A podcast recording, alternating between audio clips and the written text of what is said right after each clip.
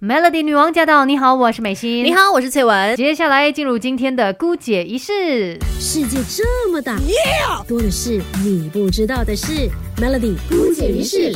我们一起长知识。今天在姑姐仪式，我们来告诉你，回归手写哦，其实它对你的身心都有很多的好处。我们真的应该好好的惭愧一下。你想一想，自己上一次写字是什么时候？然后应该很多人会说，哦，就是填那个个人资料的时候，对啊，或者什么签名的时候 我是说，好好的写字，就是你真的有呃把自己的想法写下来啦，或者说用这个手写去抒发情感，这样子的一个时刻，你多久没有尝试过手写了呢？我相信很多人都有这样子一。种就是习惯了，现在可能都是以手机啊、电脑为主，手写的部分就会减少到很多。甚至我之前有就是可能写一些东西的时候，我突然间发现说啊，原来我不会写了。对，天哪，怎么会这样？明明自己读书的时候不是很厉害吗？怎么都会，结果现在写不出来耶。包括你握笔的时候那种不熟悉感，你都会觉得说我怎么会变成这样？所以我觉得我们从今天开始就重拾哎，我们手写的快乐吧。因为其实手写真的对。身体有很多的好处的，对，来告诉你手写的好处，希望可以让你呢也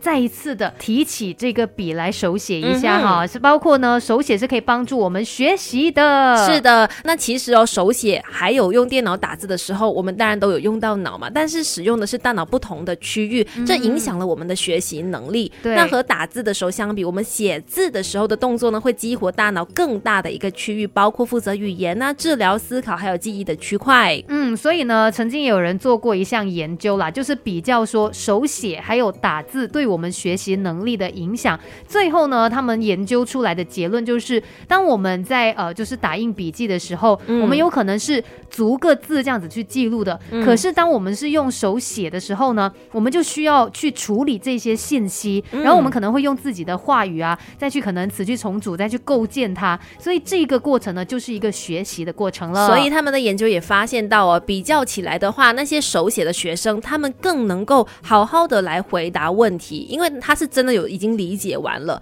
然后可以用自己的呃方式去诠释了嘛，所以这是真正的有学习到。那关于手写还有哪些好处呢？等一下继续告诉你，Melody。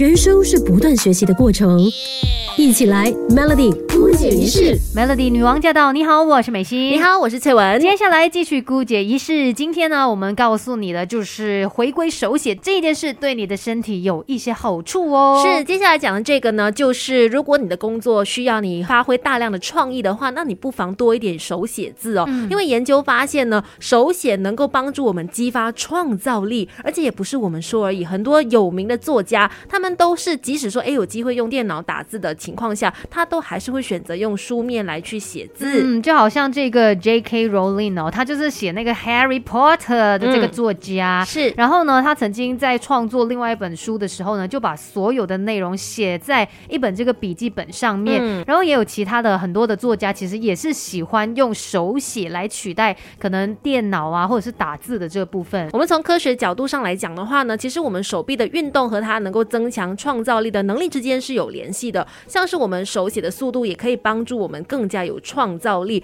怎么说呢？因为你如果写字的时候慢一些，你就有时间去处理你的想法哦。因为打字太快了，你就是一直在那边就是哔哔叭叭就这样把那些东西都打出来。其实你没有去做一些可能说思考啊、整理呀等等的。所以在写字的时候呢，哎，你的大脑也有在运作，可以发展出更有创意的这个思想的。嗯，这是真的，因为像我自己有。时候有做手账嘛，嗯我也发现说，你透过这个手写，因为当你就是握着那个笔在纸上去做呃发挥的时候，它是可以天马行空的。你可以突然间本来是写字，你也可以变成是画画啊，你可以画一个圈，可以画什么之类的。所以它其实对你的创造力来说呢，是更加没有局限，然后可以让你更加放大所有的想象空间的。另外，如果你喜欢用笔来写字的话呢，它还有另外一个好处，就是能够让我们的头脑保持敏锐。究竟为什么会有这样子的好处呢？等一下。告诉你，Melody，人生是不断学习的过程，一起来，Melody。姑姐仪式。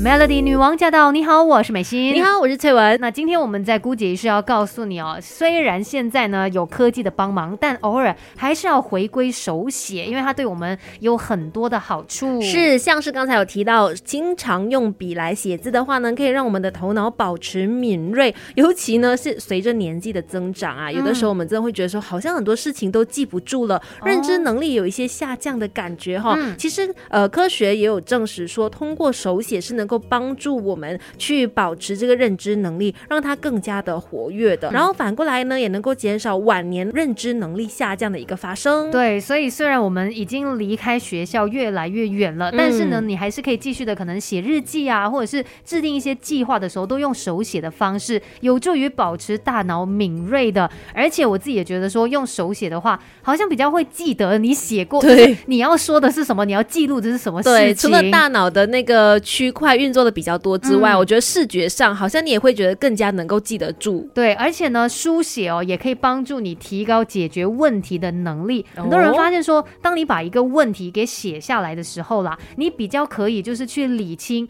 对于这个问题的困惑，然后比较容易去找到一个解决方案。嗯像是大脑倾倒这样的一个技巧，就是很好的方法。就是当你把你所有的想法写在纸上面的时候呢，其实你可以把接下来的步骤都比较的概念化，就可以做一个组织的工作。嗯，就是帮你去呃慢慢的做出一些联系，哎，嗯接下来应该要怎么样做？难怪你看那些侦探在解案的时候，哦，对对对，在解决案件的时候，他都会把那个关系人物啊哦就给画出来，然后画箭头，然后想说，哎，哦这有什么可能性？关系，对，你就把那所有的想法跟可能性啊，都把它问题写出来，你可能会更加容易找到解决的方法。所以下一次如果遇到解决不到的问题，那你把它写下来，可能比较容易可以理清到解决的方法。等一下继续告诉你还有哪些手写的好处。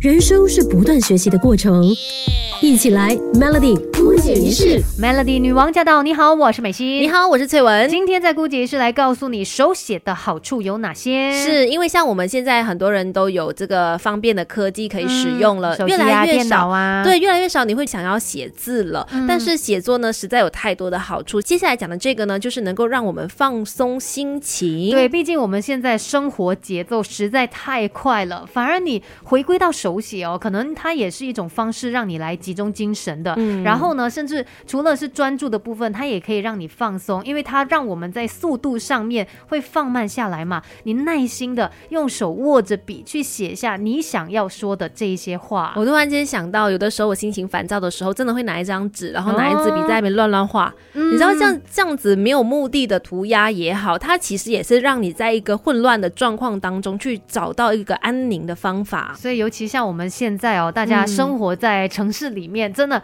有很多的烦恼。可能你真的找不到一个出口的时候，或许你可以尝试这样子来写作的。甚至有一个研究发现呢，就是有一种这个说法叫做写作治疗，嗯就是你每一天写作十五到三十分钟，去说一说你的感受啊。那其实呢，短短的这个时间呢，就可以给你的身心健康带来明显的好处。是它能够让你减轻压力、嗯减少忧郁的一个症状，甚至哦可以改善身体的免疫功能。所以就快点去找回你的纸啊、笔啊，然后好好的把你这一天的心情给写下来吧。嗯，今天的顾姐仪式呢，就跟你分享到这一边，Melody。